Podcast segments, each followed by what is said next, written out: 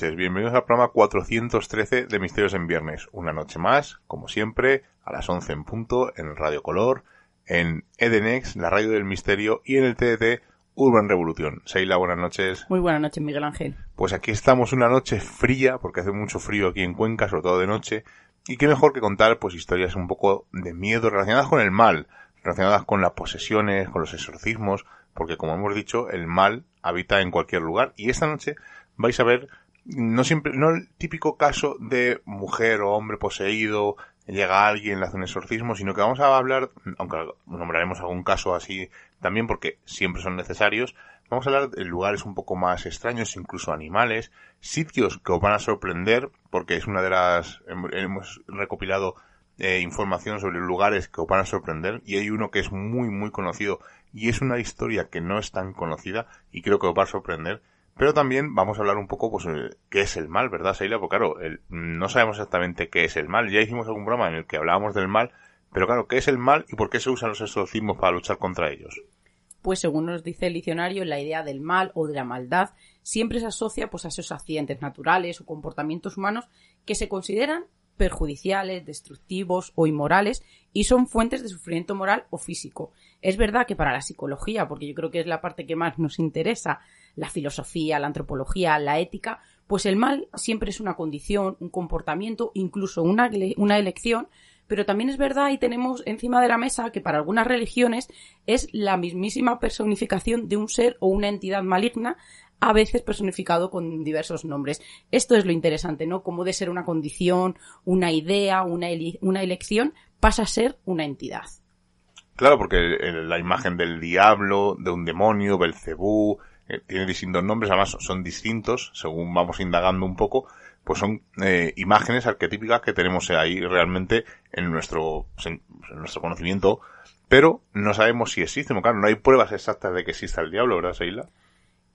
Eh, fehacientes, pues yo siempre pongo el ejemplo de una amiga nuestra, su hija eh, pues se hizo monja y cuando era novicia, ¿no? Le preguntamos que para ella si existía el mal o qué era, no sabíamos si era un ente, era algo filosófico, era algo etéreo, ¿no? Y él nos, ella nos dijo, no muy convencida, que para ella el mal era una entidad. Fue algo que a mí me impresionó porque sí que creía en el demonio, como dices, ¿no? En Satanás, eh, en algo físico y que tenía el poder eh, de poseer, de meterse dentro de otras personas y por eso esta noche también hemos eh, derivado un poco pues nuestra elección y muchos de los casos de los que vamos a hablar, vamos a hablar de, de exorcismos porque es una práctica para combatir el mal. ¿Y qué nos dice que es un exorcismo?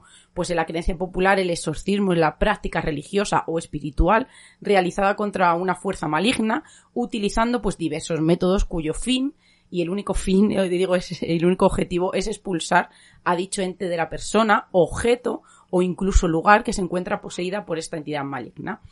El, exorcismo, Miguel, pues ha sido practicado en diversas sociedades y culturas del mundo desde la antigüedad hasta la época actual que podríamos recopilar algún caso. En la antigüedad, pues las personas es verdad que no solo pedían asistencia médica para el malestar físico, sino también por el contrario acudían a curanderas, a personas encargadas de la salud, pero que se ocupaban de atender el cuerpo espiritual de las personas. Yo siempre digo, ¿no? Que curaban el alma.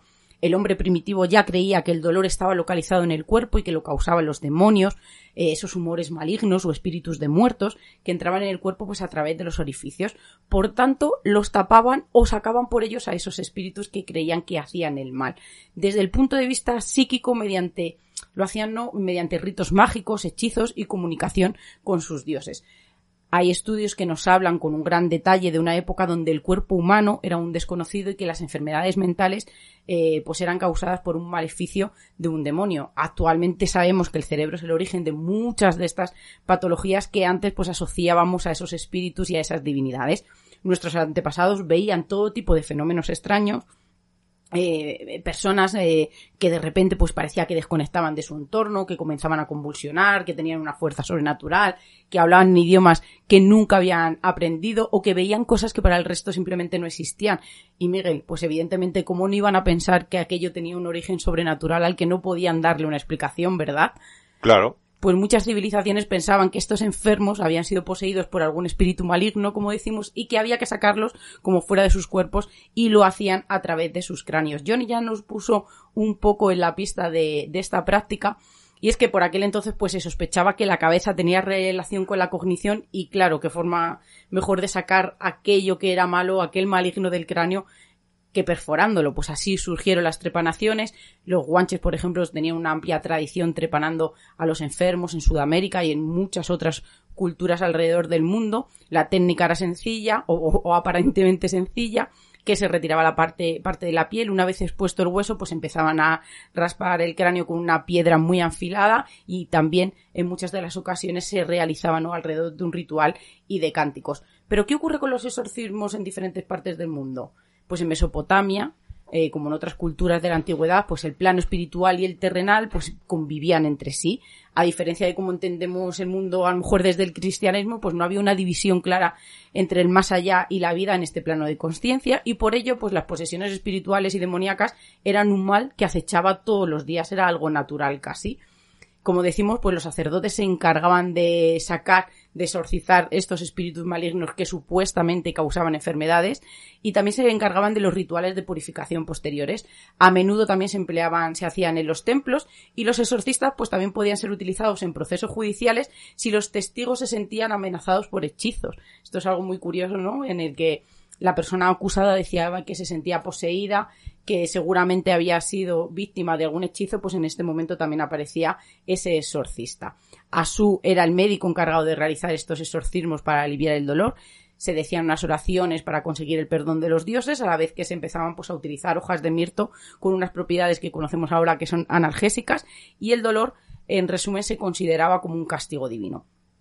Pero vamos a ver qué pasa en la tradición tibetana. Pues existe el ritual del día del exorcismo de los fantasmas, y es que es una ceremonia que se celebra el día 29 del mes número 12 tibetano, con el objetivo de expulsar toda la negatividad, incluyendo los malos espíritus y también las desgracias. Los templos y los monasterios de todo el Tíbet celebran grandes ceremonias donde se incluyen pues danzas y la mayor de ellas se hace en el palacio de Potala, en Lhasa, donde las familias también limpian sus casas este día, decoran las habitaciones y, comen una sopa de fideos eh, muy especial llamada gutuk. Y por la noche la gente lleva antorchas pronunciando las palabras del exorcismo, que es algo común y que todo el mundo y que todas las familias conocen.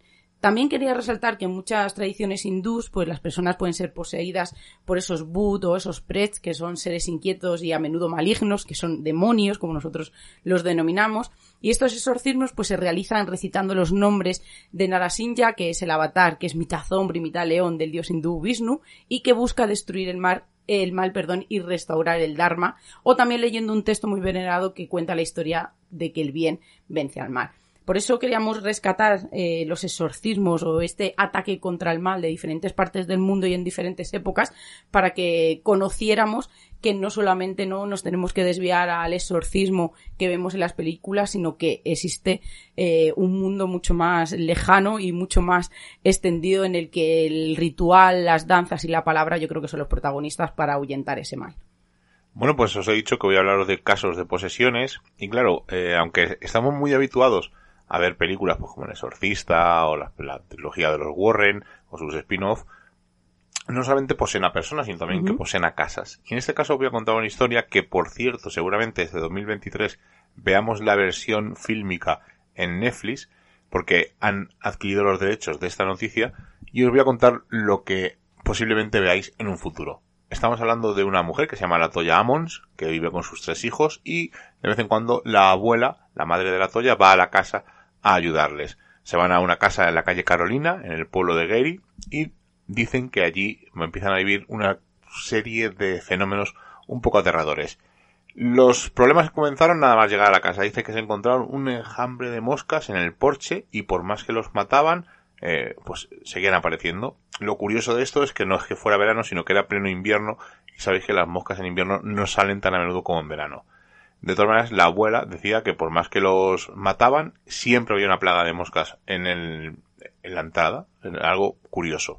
Pero con el paso de los días, pues fueron pasando cosas más, digamos, interesantes. Se oían los típicos pasos, pues, tanto por el pasillo como en el sótano, se oían puertas que se abrían y cuando iban no, no había nadie ni en las habitaciones, ni había ninguna puerta abierta o cerrada para producir, producir perdón, ese ruido.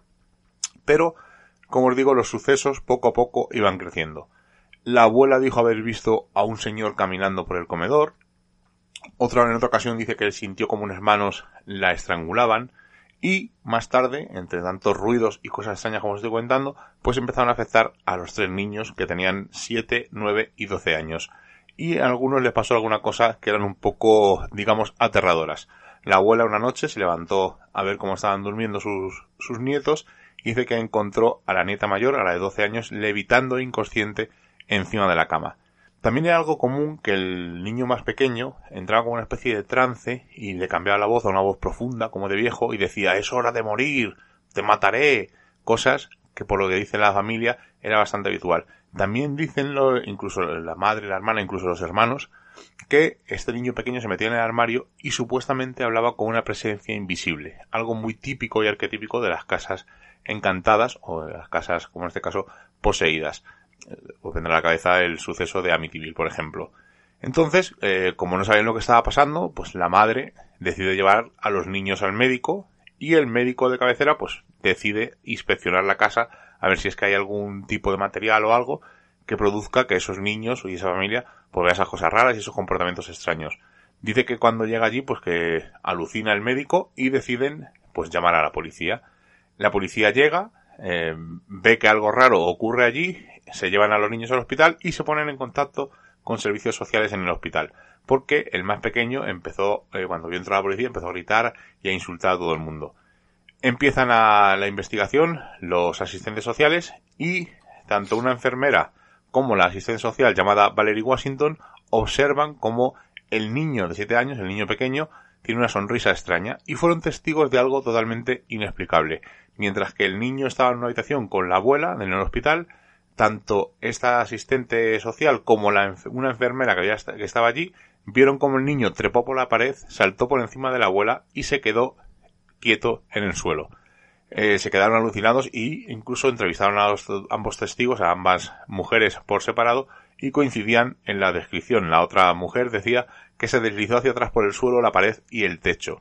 Por lo tanto, algo extraño estaba ocurriendo. Ante tanto suceso extraño, como os imaginaréis, pues decidieron hablar con la iglesia, con el reverendo Michael Maginot, y llevar a cabo en la casa tres exorcismos, asegurando que la casa era un portal para demonios. Evidentemente, ante esta problemática, pues la familia decide marcharse de la casa porque no pueden vivir allí, no, no están a gusto, no pueden eh, seguir el día a día con estos fenómenos extraños y se mudan. Aunque la historia podría haber acabado aquí, realmente no acaba aquí. De repente aparece un personaje que eh, cuando le nombramos eh, se nos pone una pequeña sonrisilla porque le tenemos mucho cariño y no, no son los Warren, estamos hablando de Zach Bagans, el, protagonista y presentador de, Cazadores de Fantasmas o Historias de Fantasmas o como Ghost Adventure como se conoce en Estados Unidos y compra la casa por 35 mil dólares. Pasa un tiempo en esa casa, dice que en esa casa ocurren cosas extrañas y decide demoler la casa. También es un, hay un documental eh, donde Zad Bacon va a una casa, la casa del demonio, donde ocurren este tipo de cosas y él dice que, bueno, eh, podéis verlo por, está en YouTube y podéis verlo. El caso fue publicitado en los medios estadounidenses durante unos 10 años y gente escéptica y gente creyente, pues, eh, tenían disputas entre ellos, ¿no? El médico de cabecera dice que jamás creyó la versión paranormal, sí que le pareció extraño pues que la familia estuviera, sobre todo los hijos, gritando y tal, por eso decidió llamar a la policía por si sufrían malos tratos, más que nada. Los niños tenían una asistencia escolar irregular, entonces estaban en el punto de mira también, aunque la madre se defendía diciendo que claro, que las faltas se debían pues a esas actividades demoníacas que había en la casa. Otra versión es que la psicóloga que entrevistó al más pequeño aseguró que actuaba poseído, cuando ella lo desafiaba con preguntas que no quería responder. O sea que cuando no le hacían preguntas normales el niño estaba tranquilo, pero cuando le hacía preguntas un poco inquisitivas, el niño actuaba como si estuviera poseído. El jefe de policía local también dice que él cree en la versión paranormal hasta el punto de que su propio departamento distribuyó una fotografía donde aparece una supuesta figura en el porche de la vivienda. Como veis, todo un cóctel de fenómenos anómalos que, como digo, en este 2023 seguramente veréis una versión fílmica en Netflix. Pero bueno, y si no, podéis ver la versión de Thad Bagans eh, que grabó estando en esa casa. Vamos a ir a otro sitio, vamos a ir a otro lugar y vamos a hablar de posesión de animales, porque tenemos un par de historias que os van a sorprender. Pues esta noche no podía faltar entre nosotros, por supuesto, el sacerdote y exorcista del Vaticano, el padre Amort, que nos dejó muy claro que un demonio puede meterse en el cuerpo de una persona, de una casa, de un juguete, de un juguete y también eh, hasta en animales. Pero no solamente lo creía el padre Amort, sino también un obispo canadiense llamado Platón Angelakis, que es miembro activo de la Asociación Americana de Exorcistas desde el 2013. Además, dicen que, bueno, es uno de los responsables de frenar la acción diabólica de la famosa muñeca Anabel, quien la bendice hasta dos veces al mes. Le hicieron una entrevista y, una de las preguntas era, ¿puede una mascota ser poseída por un demonio? Dijo rotundamente sí. Los animales pueden ser poseídos porque un demonio es capaz de poseer a cualquier persona o un animal. Dice además que de hecho en la Biblia se menciona cuando Jesús expulsó a los demonios de un hombre y les dijo que entraran en unos cerdos, los cuales se tiraron al agua y murieron ahogados. Se menciona en los evangelios de Marcos y Lucas y entonces está convencido de que cualquier animal puede ser poseído. Pero ¿cómo se manifiesta un demonio en los animales? Pues él nos habla de que durante un exorcismo, que es un caso documentado, un demonio eh, salió de una persona y se metió en un perro y después volvió a esa misma persona. Mientras estuvo dentro del perro, dice que éste comenzó a hacer unos sonidos extraños, el color de sus ojos le cambió, parece que ese gruñido era un tono extraño, incluso eh, dice que le cambió ¿no? la forma de, de su cuerpo pero cómo no también esta noche, como ya los has nombrado, no tenían que estar con nosotros los Warren, que pese a sus contradicciones y a esa sombra del fraude, parece que es inevitable que, hagamos un clic cada vez que vemos un, caso suyo, documentado, mejor hecho, peor,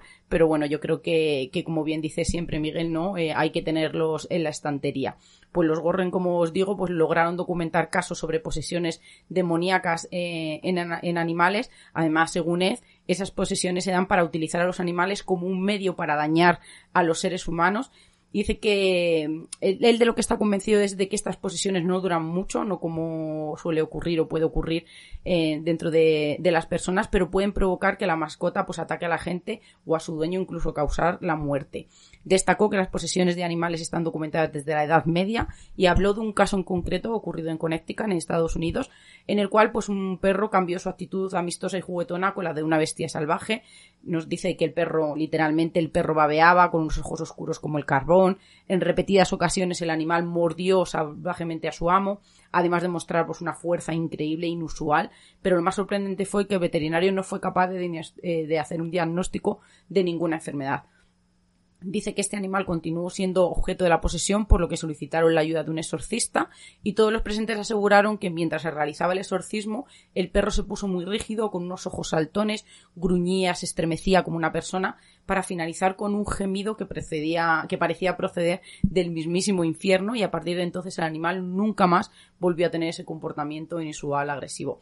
Es curioso porque es verdad que muchas veces en los exorcismos eh, en personas pues eh, no solamente el, sujeto, sino también pues el, el, círculo más cercano a él son muy devotos, son muy creyentes, en los que ellos piensan que realmente que el demonio está dentro de esa persona y que solo la iglesia y esa agua bendita y esas oraciones le van a le van a curar y le van a expulsar el demonio del cuerpo, pero estamos hablando de un animal el que esa contaminación, esa creencia, esa cultura no, no existe y por eso es algo curioso. Bueno, pues curioso es lo que os voy a contar ahora porque mm, es una historia rocambolesca, pero vais a alucinar en el contexto en el que está. Eh, vamos a viajar a Escocia, vamos a viajar al famoso lago Ness, y dentro de las muchas teorías sobre el origen del monstruo del lago Ness, eh, pues una que existe de, por el reverendo Donald Omand, que está, falleció el hombre, es un pastor anglicano y hacía, aparte de pastor, era exorcista, y discrepaba de que en el lago Ness hubiera alguna especie de animal prehistórico o incluso algún tipo de criatura viviente que pudiera eh, confundir con una especie de monstruo. Y este hombre sostenía que toda la fenomenología en torno al lago se debía a la actuación maliciosa del demonio. Otro hombre, el escritor Frederick William Holiday, que conocían como Ted, había pasado años investigando a orillas del lago Ness y de alguna forma compartía las teorías del reverendo. En 1973 escribió un libro que se llamaba El dragón y el disco, en el que rebatió las teorías biológicas sobre la criatura, aconsejando a los investigadores que considerasen la intervención de fuerzas sobrenaturales y la actuación de visitantes del reino de lo paranormal. Bueno, hasta aquí eh, es una teoría que, oye, eh, como cualquier otra, partiendo de una hipótesis como en este caso están comentando estos dos hombres, pues dentro de lo raro puede ser, mm, digamos, pausible, ¿no, Seila? Sí, yo creo que además es un caso muy curioso que no tenía constancia no, no, espera, espera, no, si, ah. no se queda ahí. Esto es la opinión, te pregunto la opinión porque era, esto se sigue enredando. Pero escucha, o sea, ya estaba fascinada. No, no, pues esto se, se enreda un poco más. Dos años antes, en 1971, en agosto, un hombre llamado apellidado Sander había decidido tomar un atajo a través del bosque y se había perdido. Mientras caminaba entre los árboles, vio una máquina y decía, tenía forma, eh, leo textualmente, tenía forma de un cigarro de color gris negruzco de unos 12 metros de longitud y descansaba sobre el suelo a unos 100 metros de donde yo me encontraba. Este hombre afirmó haber visto tres figuras saliendo de entre los matorrales, vestidas todas ellas con una especie de traje de submarinista, o el típico neopreno, ¿no? Que dicen en muchos mm, encuentros extraños, y que llevaba una especie de casco, estos tres seres, y en un principio pensó pues que eran técnicos de una central eléctrica que hay cerca, pero al cabo de un rato los personajes entraron en el aparato que había visto por una escotilla, se situaron como pudieron en la parte superior, el aparato se elevó del suelo unos 10 metros y se alejó volando a una gran velocidad. Cuando este hombre regresó a Suecia, porque no era de allí, dijo haber sido perseguido por ciertos personajes misteriosos vestidos de negro y sufrió una crisis nerviosa. Bueno, volvemos al año 1973. Estos hombres han escuchado, estamos hablando del pastor de Omand y de Holiday, el escritor, han escuchado el testimonio de esta persona y después de la teoría que os he dicho de que puede ser que sea intervención del diablo o fuerzas paranormales, pues deciden viajar juntos al lago Ness en 1973 y se disponen a realizar una serie de exorcismos en cinco lugares distintos alrededor del lago. Mientras que el padre realizaba los exorcismos, Holiday decidió investigar el relato que os he contado antes de Sandberg sobre el ovni y para ello decidió visitar a una medium llamada Winifred Carey que vivía cerca del lago. Cuando se encuentra con ellos, el marido de Winifred era comandante de la Royal Air Force y ambos habían visto ovnis en aquel sector del lago y le aconsejaron a Holiday que no se acercase al lugar donde Sandberg había tenido esa extraña visión. Eh, Holiday, pues eh, aunque en un principio iba muy envalentonado, después de este, al hablar con esta medium, decide no ir. Pero a la mañana siguiente eh, salió a, dar a hacer unos recados que tenía, se sorprendió al ver a un extraño personaje. Era un hombre vestido completamente de negro, que permanecía inmóvil en unos 30 metros de distancia de él, y Holiday se quedó asombrado, recordó ese testimonio que decía que le habían perseguido al otro hombre unos, unos personajes vestidos de negro y este hombre decide pues echarle un par de narices y camina en dirección a aquel hombre. Y cuando llega a su altura, pues lo sobrepasa, eh, este hombre no hace nada, está quieto, y cuando le sobrepasa, pues da 5, 6, 7 pasos, se gira y mira durante unos segundos al lago, porque están cerca del lago Ness, y cuando vuelve a mirar para atrás, escucha un extraño ruido, y mientras que está girando, desaparece este señor. Este señor no le llega a ver, no llega a ver cómo desaparece. Este hombre ha desaparecido. Claro, eh, se queda asombrado, ¿no? Es, coincide con el testimonio del otro hombre que vio los, eh, esos extraños seres vestidos de negro, pero no esos seres extraños vestidos de negro, sino los otros señores vestidos de negro que le persiguieron. Este hombre le, cuenta el relato al reverendo Othman y él dice que es que hay que hacer exorcismo por allí porque ese ser fantasmal vestido de negro pues tiene algo que ver con el demonio. El cura se queda haciendo exorcismos y Holiday se va. Pasan los años y al año siguiente, en 1974, regresa Holiday y se aproxima al lago y muy cerca donde tuvo el encuentro con ese hombre de negro, sufrió un ataque al corazón, aunque no murió, le, dejó graves secuelas, hasta que en 1979 un segundo ataque al corazón acaba con él. Por su parte, el reverendo regresó, hemos dicho que en el 73 se separan después de tener estas experiencias, pues el reverendo, el reverendo regresó nuevamente al lago Ness para continuar con sus exorcismos e incluso grabó uno delante de un equipo de la BBC. Casualidad o no, parece que gracias a los rituales que llevó a cabo el reverendo disminuyó temporalmente la actividad de fenómenos extraños en el lago Ness, o lo que es lo mismo, dejaron de verse durante bastante tiempo al famoso Nessie. ¿Qué te ha parecido esta historia, Seila? Es pues muy curiosa, y desconocida. Que, aparte de los datos más llamativos en los que podemos imaginar a ese reverendo haciendo los exorcismos, pues hay que leer mucho más entre líneas o por lo menos eh, ya sabes que yo soy demasiado fantasiosa quizá en algunos momentos y lo que, lo que pienso, ¿no? Es como el cristianismo utiliza los exorcismos, ¿no? Para crear eh, o para mm, captar devotos o por lo menos crédulos, ¿no? Y que se lo lleva a su terreno y, y todo es a raíz del, del, desconocimiento que yo creo que es como ha ocurrido desde la antigüedad, fenómenos meteorológicos, eh, plagas, eh, algún tipo de, de male, no, de, no voy a decir de maleficios, pero sí de, de actitudes eh, que, que no estaban con lo establecido, cómo se, este desconocimiento, repito, no, se, se dirige a que todo es creado por algún tipo de mal, algún tipo de demonio, algún tipo de deidad, y que la única manera no es, eh, pues, creer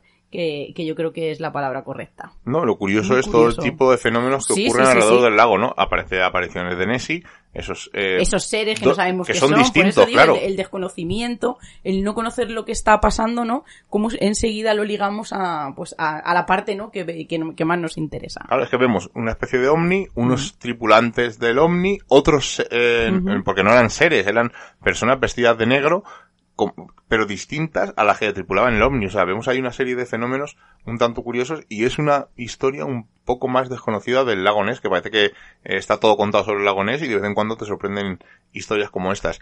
Bueno, vamos a seguir viendo más animales poseídos, Eila, porque no solamente es el que has contado tú, ni posiblemente Nessie sea un animal poseído o una versión demoníaca de algo del demonio o algo extraño, sino que hay más animales. Vamos a hablar de los animales, sobre todo en la Edad Media, y es que lobos, vacas, toros, cerdo, incluso ratas podían ser llevados a los tribunales sentenciados con penas que iban, fijaros, ¿no? Desde la excomunión a la horca, pasando por la mutilación, incluso por otras torturas. Y es verdad que en este caso sí que se hacía por algo físico, por algún mal que habían creado, pues a, a, a otros terrenos, el ataque incluso al pastor o, algún, o alguna persona, incluso se creía que eran las culpables de algunas plagas, y en este caso, no, pues eran llevadas ante el tribunal, que no tiene desperdicio de verdad, si podéis, si podéis buscarlo, porque nos extenderíamos demasiado cómo eran esos, esos juicios. Pero por supuesto, eh, el protagonista de estos animales en la Edad Media, ¿quién crees que es, Miguel? El demonio, ¿no? No, los gatos, me refiero ah. de, animales, por supuesto, los gatos, no esa encarnación del mismísimo mal. Pues la superstición, eh, sabéis que considera al gato negro, portador de esa mala suerte, y es que desde la Edad Media, pues los felinos, sobre todo los de colores más oscuros, fueron incluso exterminados para combatir la brujería. Y es que Eh, pese a ser utilizados pues para, para limitar el aumento de las ratas, los gatos fueron asociados a lo demoníaco, por sus ojos, por su forma, por su color, por su tendencia a la nocturnidad, siempre que estaban en la calle, pues que eh, todo esto contribuyó pues a que fuesen reconocidos como la misma, como decimos, la mismísima encarnación del maligno y perseguidos junto a brujas y herejes. Siempre han estado asociados también a los aquelarres, a todo lo satánico. Con frecuencia los gatos también eran enjuiciados a la par que, eh, los sospechosos de, hechicería y de herejía. Y también se solía acusar a las mujeres de adoptar esas formas felinas en sus reuniones nocturnas. A la iglesia, pues la figura del gato endemoniado les servía también para erradicar pues anteriores ritos paganos que vamos a hablar eh, dentro de un ratito. Como digo, eh, todo esto, ¿no? Parece que le venía muy bien a la iglesia para poder dar un tinte más o dar un elemento más a esos juicios contra las personas que iban en contra de, de lo establecido. Fíjate, Miguel, solían organizarse, que esto yo eh, lo desconocía, grandes hogueras en los pueblos para sacrificar a cientos de gatos en un mismo acto como chivos expiatorios de los pecados de todos. El animal era arrojado al fuego dentro de un canasto o atado a un palo para evitar que se escapara. Las cenizas de, de esta hoguera o de esta fogata eran muy apreciadas. Cada uno tomaba, cada vecino tomaba un puñado para esparcirlo en su casa o en los campos como prevención de epidemias y hambrunas. Incluso creo que en un, en un palacio, al hacer una reforma, encontraron un montón de gatos emparedados y era por, por este motivo. Y he rescatado un caso de los Warren que escribieron sobre un gato poseído, el cual trató de matar a su propia dueña. Y los Warren nos dice, pues, una mujer que compró un gato y se lo llevó a su casa, algo totalmente normal, eh, hasta que se enteró de que este gato pues había sido utilizado en rituales de magia negra, algo que no le dijeron en el momento que se lo llevó a su casa. Dice que una noche se despertó y el gato estaba en su pecho, algo que había ocurrido en esta, en otras ocasiones, pero algo había cambiado. Parece que estaba mostrándole los colmillos, que las orejas las tenía echadas hacia atrás, gruñía, incluso llegó a escupirle dentro de la garganta a la mujer. Y nos cuenta que lo más aterrador era que una sombra parecía que estaba alrededor del gato continuamente mientras la mujer se ahogaba. Casi sin poder respirar, la mujer empezó a orar como pudo, consiguiendo que el gato saliera corriendo de la casa. Pero creo que tú tienes una pequeña anécdota también, ¿no? Con un, con un gato, un testimonio. Bueno, pues es que te voy a decir que de gatos vamos a, a, seguir hablando porque eh, hay un gato bastante conocido en las redes sociales, se llama Pixel, y es un gato que supuestamente está poseído por una entidad maligna. Su dueña, llamada Alison Callaghan, eh, dice que nota comportamientos un poco extraños para ser un gato que hace ruidos un poco extraños, expresiones un poco raras. De hecho, subiré una de, varias fotos eh, al grupo de Telegram. Recordar en Telegram Misterios en Viernes 2. E incluso, pues eh, ya sabéis, en esto de las redes sociales ahora, pues hay mucho medium de salón o mucho exorcista de salón en este caso. Y una de esas personas que supuestamente viendo una foto dice que logra ver entidades y, y fantasmas y tal, bueno, pues dijo que hay una nube detrás de tu gato. Es un demonio está usando a tu gato como un títere. No sabe cómo usar el cuerpo de tu gato, así que está practicando usando su cara. Como veis, pues un comentario un tanto peculiar y la gente coincide que realmente no es que el gato esté poseído, sino que es una manera de ganar seguidores en las redes sociales porque el gato Pixel acumula la friolera de 12.000 seguidores en internet, en redes sociales. Lo podéis encontrar creo que está en Instagram, incluso en TikTok, y podéis ver un poco pues lo que hace. Su dueña dice que no realmente que cree que no está poseído, sino que es un gato un poco peculiar, pero que hay fotos en las que de verdad son da un poco de miedo. Y de un gato pixel, antes de seguir contando cosas, eh, pues como a quién se veneraba antiguamente, os voy a poner una cosa, bueno, voy a preguntar primero a Seila. Seila, ¿tú crees que una aplicación de móvil puede poseer a alguien? No. O sea, una cosa es que el móvil te posea porque estés constantemente viéndolo, ¿no? Que es algo que nos pasa a casi todos. Pero que por usar una aplicación de móvil seas poseído. No. Bueno, pues vamos a escuchar esta noticia. No voy a matar a todos. Todos. ¡Todos! ¡Vas a ver! ¡No voy a matar a todos! Su personalidad cambió. Su voz era otra. No tenía control de su cuerpo y evocaba al demonio. ¡Au!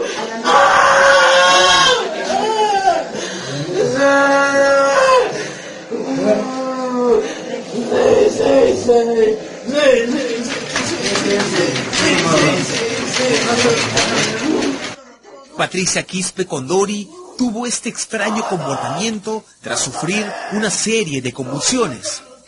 Según testigos, ella presentó una aparente posesión satánica luego de jugar a la Ouija en una reunión con amigos. Ha estado en una reunión y posiblemente ha estado no se sabe qué le han dado, ¿no? Pu- puede ser que estén, han estado jugando con un grupo de amigos esto de, aparentemente de lo que es de la Ouija o Charlie Charlie, ¿no? El domingo en la madrugada, Patricia empezó a botar espuma por la boca. Su familia llamó al serenazgo y desde su casa ubicada en la zona de Ñaña, en Chosica, la llevaron de emergencia a un establecimiento de salud. Fue aquí donde actuó extrañamente. Varios vecinos aseguraron que la joven de 18 años de edad habría usado una aplicación de su celular para invocar espíritus.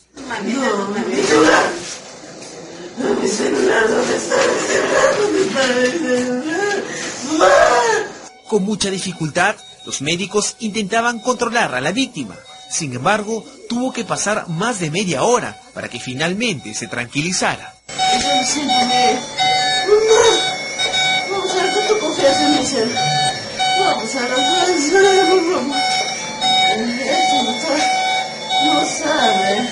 Por medidas de seguridad, Patricia fue internada en el hospital hasta establecer las verdaderas razones de su insólita conducta. Bueno, pues ahí está la noticia, donde supuestamente una chica, después de hacer una ouija mediante una aplicación de móvil, fue poseída. Yo creo que es un ataque mm, psicótico de algún tipo, un ataque eh, de esquizofrenia eh, leve o Incluso de pánico, simplemente. eh, también puede ser, pero vamos, en el vídeo se ve como ella está mm, eh, eh, echando espuma por la Sí, boca, convulsionando. cómo está convulsionando, además eh, todo el rato eh, pide su celular, pide su móvil, no sé, es como una especie de, digamos, vamos, es, es evidentemente, ¿no? No sabemos realmente lo ocurrido, los médicos dijeron que fue un ataque y en eso se quedó, pero creo que es, pues un ataque, yo creo sinceramente. ¿Tú qué opinas, Sheila? No, mm, estoy contigo totalmente. Lo primero que tendríamos que saber cuál era el estado psicológico de esta mujer antes de comenzar esa sesión eh, online o por la aplicación. Pero sí que es verdad que por toda la tipología de esos síntomas, pues nos llega a pensar que fue un ataque de miedo, de terror, de pánico, como decimos. Incluso podría en algún momento haber entrado en trance y no saber gestionar ese estado. Pues después de lo de la aplicación del gato Pixel, vamos a ir a un sitio más cercano, vamos a irnos aquí en España, voy a ir, vamos a ir a un lugar, pero antes eh, os va a sorprender porque es de los poquitos lugares donde se venera a una figura de un demonio o del diablo. Vamos a irnos ni más ni menos que a Parajix, también es conocido como Parasix, que es una localidad perteneciente al municipio de Balboa, en la provincia de León, y que ahora mismo en la actualidad cuenta como un habitante censado simplemente. Hay solamente una persona, aunque vive más gente. Se encuentra en la comarca del Bierzo y nos vamos a ir a la ermita del Ángel de la Guarda, donde tiene una imagen que dicen que es la única que se conserva en España fuera del retablo, que representa al diablo al que llaman Odemin. Esta imagen se encuentra al lado de la imagen del Ángel de la Guarda que da nombre a la ermita. Y cada primer domingo de octubre, decenas de devotos, digamos, demoniales, quieren honrar a los ángeles custodios y se dan cita en el lugar. Y es que aquí se venera tanto al ángel bueno como al ángel caído o al ángel malo. Y quizás la leyenda que os voy a contar dice que hace muchos años tres jóvenes hermanos del pueblo decidieron hacer una gamberrada y sacar en procesión a Odemin. Una broma que salió cara. Hasta que no se lo devolvieron a su sitio, padecieron malas noches, trastornos y dice la leyenda que murieron en extrañas circunstancias. Sea como sea, lo que está claro es que con Odemin es mejor no meterse y desde entonces nadie se atreve a hacer bromas y si lo sacan en procesión lo devuelven antes de que caiga la noche. Se a un lugar al que tenemos que ir simplemente para verlo, aunque la estatua está muy, la figura está muy estropeada por culpa de la carcoma, pero se puede, se puede visitar. O sea que es un sitio al que tenemos que ir cuando vayamos por León, eh, acercarnos aunque sea unos minutillos. Queda anotado. Bueno, pues vamos a hablar de una cosa que he dicho la carcoma, que es una especie de plaga, pero también los exorcismos se usaban para evitar las plagas. por supuesto, contra ese mal que son las plagas. Además, hay un estudio que se llama Exorcismos contra plagas agrícolas en la, en la España del siglo XVII, realizado por Juan Cosmesán La Roca, que nos dice que durante el siglo XVII pues, se pensaba que en España pues, eh, pues todas las catástrofes naturales que ocurrían, las alteraciones climatológicas, las enfermedades infecciosas, incluso esas plagas del campo, pues tenían un origen, un origen pues, que casi todo estaba fundamentado en lo divino. aunque por supuesto no podemos dejar de lado pues esas interpretaciones de tipo natural o diabólico. Y es que el miedo a la naturaleza a lo largo de la historia ha ido poco a poco ligándose al mal y sobre todo a la figura del demonio. Pues como decimos, en la España del siglo XVII el exorcismo fue uno de los recursos religiosos más utilizados ante la amenaza de plagas agrícolas. Pues junto a los requisitos con que según la Iglesia debía contar este exorcista incluso un propio ritual, también existían métodos más ortodoxos frente a otros en los que se incluyen elementos pues, que estaban basados en la superstición, aunque eran aprobados por las autoridades civiles incluso religiosas. Los exorcismos fueron seguidos y eran seguidos por todo el pueblo, acompañaban a los eclesiásticos en sus diferentes rituales, pero también a aquellas personas nombradas por las autoridades para combatir directamente sobre el terreno pues la llegada de estas plagas por medios de pues medios que parecían no inicialmente naturales. Y vamos a hablar de un caso en concreto en el que Francisco de Salvatierra fue designado juez de comisión contra la langosta en la zona de Consuegra, en Toledo, durante la plaga que azotó esa zona y las otras aledañas en 1618 y 1619. Y es un claro ejemplo de cómo ocurría ¿no? que no tenía que ser alguien eh, miembro del clero. Las fórmulas eh, diferían en cuanto fuera uno u otro responsable de la llegada de las plagas, y me explico, fijaros, ¿no? Qué curioso. Si se trataba de Dios, eh, se procedía a una serie de oraciones y ruegos para lograr que cesara ese castigo motivado, sin duda, por los pecados de los lugareños, pero por el contrario, si el responsable era el demonio, era directamente, debía de realizarse una obligación por la fuerza a que retirase su acción sobre las criaturas a las que controlaba. Pero claro, aquí nos surge una pregunta pero mm, y nos encontramos un claro problema. Nunca se sabía bien quién estaba detrás de las plagas, porque seguramente todos tenían pecados y seguramente había cosas que no podrían explicar.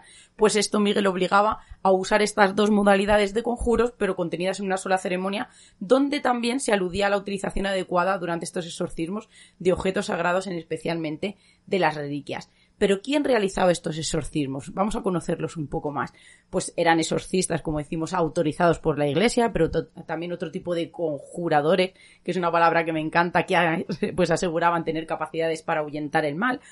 Pero el problema para la Iglesia surgió cuando este tipo de conjuradores eh, parecía que se convirtió en una legión de religiosos ambulantes que hacían de sus supuestos dones eh, de exorcizar pues su modo de vida.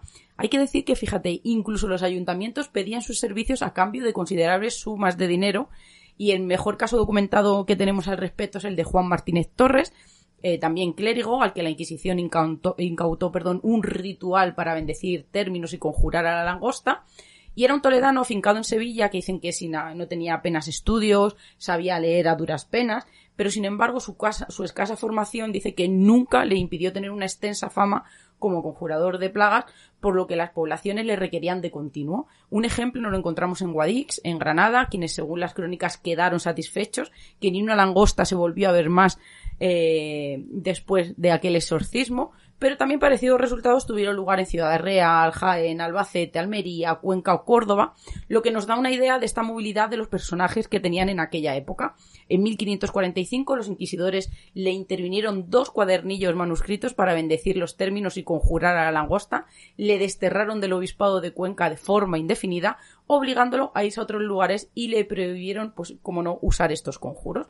Pero hay otro caso en Llerena, en Badajoz, donde la llegada de una plaga de langosta en 1669 activa eh, todos los resortes espirituales, como nos cuentan en este estudio.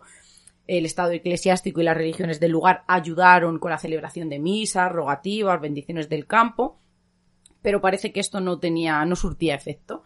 Así que también se acudió a un famoso exorcista de la región, como nos cuenta un documento que es anónimo de la, de la época, donde el padre Fray Juan Clemente de Ocampo, si no recuerdo mal, eh, Decían que tenía una particular gracia para detener y ahuyentar con exorcismos y conjuros estas y otras plagas semejantes y también quedaron muy contentos, pues en este caso, aunque pertenecía a la iglesia, también con una importante suma de dinero.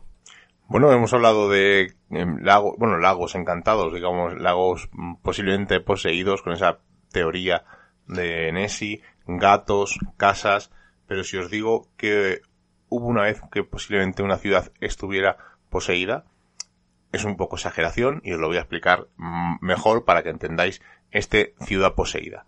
Nos vamos a viajar al 7 de marzo de 1920, donde varios ciudadanos del pueblo del Cerrito perdieron el norte a la vez. La noticia copó titulares de todos los periódicos locales y después de que la policía tuviese que detener incluso a siete personas que caminaban sin rumbo y completamente desnudos por la calle. Todos ellos habían acudido a una sesión de Ouija y lo mismo que les ocurrió a ellos fue extendiéndose por el resto de la población. Uno de estas personas que fue detenida, que iba completamente desnudo, llegó a decir que es más fácil contactar con los espíritus sin ropa. Se atendieron hasta casi 1.200 personas, tanto por psicólogos como por médicos, por este extraño comportamiento que decimos, empezaron en un grupo de personas y se fue extendiendo por todo el pueblo del Cerrito. no llega a ser una ciudad, pero es un pueblo bastante amplio. Ya son 1.200 personas tuvieron que ser atendidas. Y los especialistas catalogaron como una especie de histeria compartida. Es un caso muy común eh, eh, dentro de la histeria compartida porque hay un caso en un colegio en los años 80 eh, que igual hacen unas niñas una ouija y empieza todo el colegio como a afectarse por esa histeria que empieza en esa sesión de Ouija de las niñas. Pues en este caso, en la ciudad del Cerrito, pasó algo muy parecido. Y como veis, bueno, no llega a ser una ciudad, hemos hecho un poco de trampa, mm. pero es un número elevado de personas que fueron, tuvieron un comportamiento extraño debido a una Ouija. Además conocemos también algún caso de algún colegio de solamente de niñas donde también este efecto contagio hizo que todas cayeran en trance a, la misma, ¿no? En el mismo momento. Sí, sí, ese es otro porque aparte hay otro que es el que te he dicho, ¿no? Eso En un colegio mixto se hizo una ouija y todo el mundo se pensaba, incluso los profesores salieron corriendo porque pensaban que ocurría algo. Bueno, vamos a hablarnos, Sheila, de una cosa eh, un poco más técnica, ¿no? Esas similitudes entre exorcismos eh, paganos y creyentes una similitud en las prácticas, además yo creo que Jesús Callejo en esto es, un auténtico especialista. Y es que, evidentemente, eh, el exorcismo, pues era una práctica muy frecuente en el mundo pagano, era, vamos a decir, se resumía a la expulsión de los demonios, que podían o que creían que podían penetrar en los cuerpos de las personas y animales y que mediante ritos y palabras, pues tradicionalmente eh, era como su forma, su método de expulsión, sobre todo siempre ligado pues a ese carácter mágico. Existen análisis y estudios de fuentes literarias, tanto paganas como cristianas, que nos ponen en manifiesto pues que las creencias y cultos que eran característicos de las religiones tradicionales sobrevivieron durante siglos en los círculos más restringidos y ocultos, pero también en lo más privado de la parte de la población. Esta pervivencia pues la encontramos en los ritos y las prácticas de cristianos y de paganos que desde la antigüedad pues se han venido realizando también eh, en, en, ambos casos de los que hemos estado hablando, ¿no? En estos ritos tanto cristianos como paganos, pues desde la antigüedad siempre se han encontrado ligados al concepto de magia, aunque estuviesen enmascarada pues con otros términos o incluso con otro tipo de prácticas.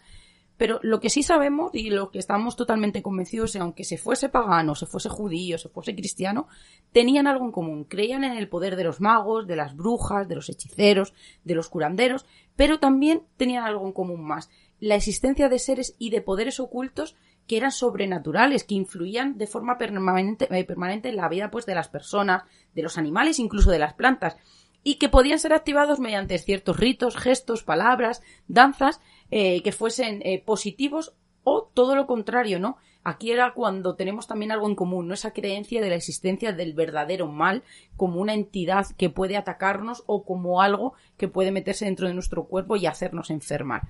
Pero claro, eh, nos asalta una pregunta, ¿no? ¿Cómo se llegó a creer que esta creencia solo pertenecía al cristianismo o es algo que cree muchísima gente?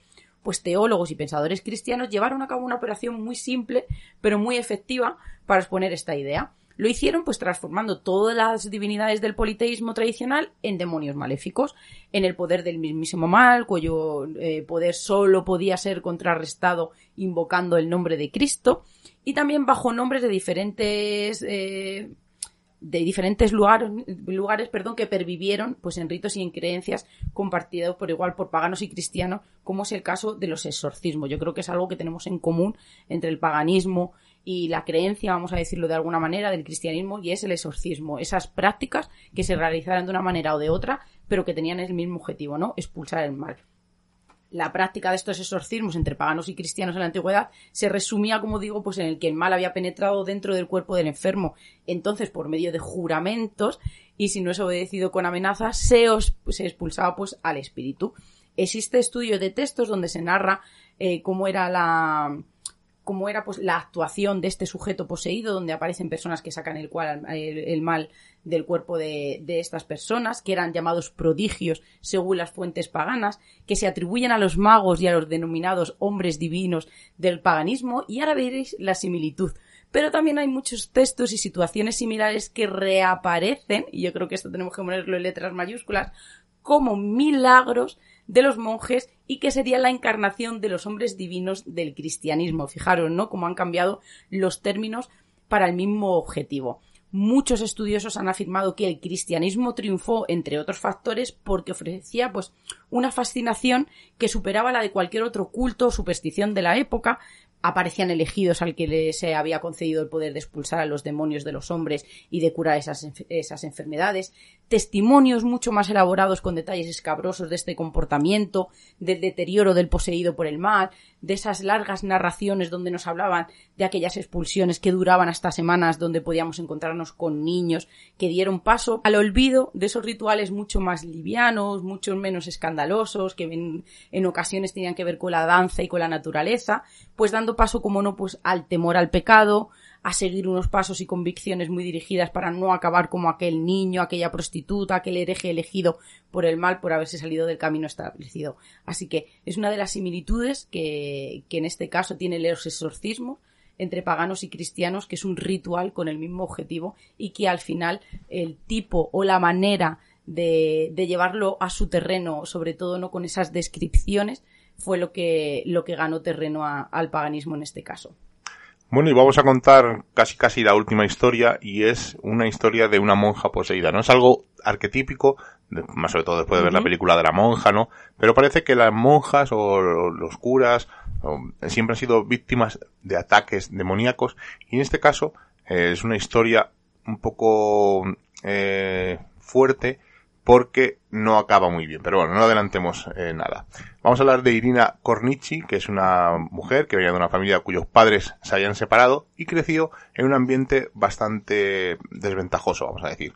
A los ocho años fue destinado a un orfanato porque su madre había muerto en un accidente y su padre se había suicidado. Eh, pasaron los años, eh, incluso viajó a Alemania a cuidar a un hermano que tenía, pero con el tiempo se convirtió en monja en el monasterio de Tanaku. Durante las primeras semanas de estancia en el lugar, la salud mental de Irina se fue deteriorando considerablemente hasta que en marzo cayó en una depresión. Las autoridades eclesiásticas decidieron enviar a la mujer al hospital psiquiátrico de Tanaku, donde fue diagnosticada de esquizofrenia. Sin embargo, esta mujer, que ya era monja, fue medicada por profesionales que la trataron y en abril eh, del 2005 fue dada de alta. Estuvo un mes y poco ingresada más o menos, quedando al cargo pues otra vez de las autoridades del monasterio, pues para que ella siguiera haciendo su carrera de monja. Sin embargo, diez días después de salir del hospital, tuvo una recaída en su recuperación y mm, decía eh, que era una pecadora, que no soportaba estar dentro de la iglesia, todo esto según el testimonio de las personas que estaban alrededor. Sin embargo, desde la institución, pues decidieron no enviarla al hospital psiquiátrico, y optaron por algo un poco más extremo, que fue realizar un exorcismo a esta mujer, porque pensaban que si el hospital no había podido curarla, pues evidentemente era algo del demonio. La mujer fue amordazada con una toalla y amarrada con cadenas a una cruz de madera y estuvo sin recibir ningún tipo de alimento durante seis días. Como os imaginaréis, por estos eh, métodos eh, de para realizar un exorcismo, pues falleció. Uno de los eh, exorcistas que estaba allí, se apellidaba Koroyenau, negó que había crucificado a la monja e indicó que tuvieron que atarle las manos a una tabla y que la amordazaron porque lanzaba improperios contra la iglesia en diversas lenguas.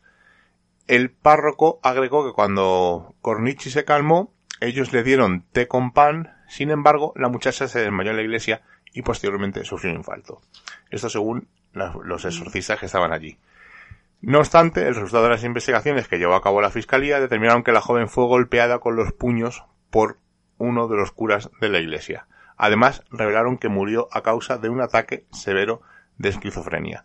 Finalmente, tras seis meses de investigación y un juicio, el sacerdote fue condenado a cadena perpetua y quedó con la prohibición de realizar actos religiosos de por vida tanto en la iglesia, que evidentemente no podría ir porque estaba en cadena perpetua, como en el centro donde iba a pagar su condena una historia de luego espeluznante y he quitado algunos detalles un poco más escabrosos porque no era necesario.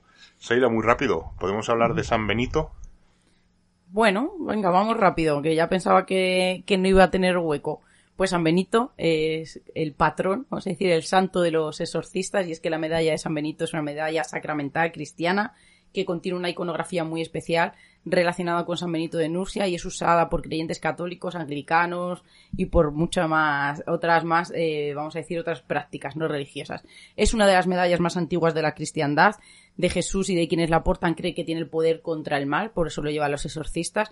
En el anverso de la medalla, que podríamos hacer un programa solamente de ella, presenta una imagen de Benito de Nursia y en el reverso tiene otras cosas. Las iniciales de la frase va de retro Satanás, una fórmula católica de origen medieval que deriva de una frase que, que aparece en el Evangelio de Marcos y que pone en labios de Jesús de Nazaret. La medalla de San Benito, conforme a la tradición cristiana, debe ser exorcizada y bendecida por un sacerdote católico benedictino. Y es que en el año 1647, pues unas mujeres fueron juzgadas por hechicería y en el proceso declararon que no habían podido dañar el monasterio de los benedictinos porque se encontraba protegido por el signo de la Santa Cruz. Se buscó entonces en el monasterio de Betén en Baviera, en Alemania, y se encontraron unas pinturas antiguas con unas representaciones de esta cruz. Entonces, estas mujeres estaban en lo cierto. Pero estas iniciales eh, misteriosas no pudieron ser interpretadas hasta que en un manuscrito que apareció en la biblioteca eh, se vio una imagen de San Benito de Nursia con esas palabras. El Papa Benedicto XIV la aprobó en 1742 y la fórmula de su bendición se incorporó pues, al rito romano. La versión final de esta medalla data del año 1880 en memoria de los 1400 años del natalicio de San Benito. Eh, esta medalla es usada de diferentes maneras, además la hemos podido ver en, infinidad de ocasiones, pues eh, colgada alrededor del cuello de una cadenita, en rosario, en el bolsillo, en el centro de una cruz, hasta gente no que la lleva en el coche para evitar ese mal y esos y esos accidentes. Incluso hay gente que lo que la incluye en los cimientos de un edificio.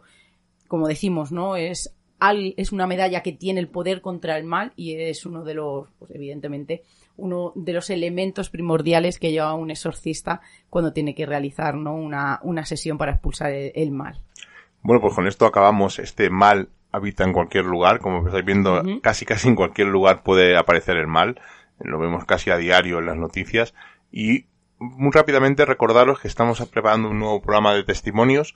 Queremos que nos contéis vuestras historias, si os ha pasado algo extraño, si os ha pasado algo singular.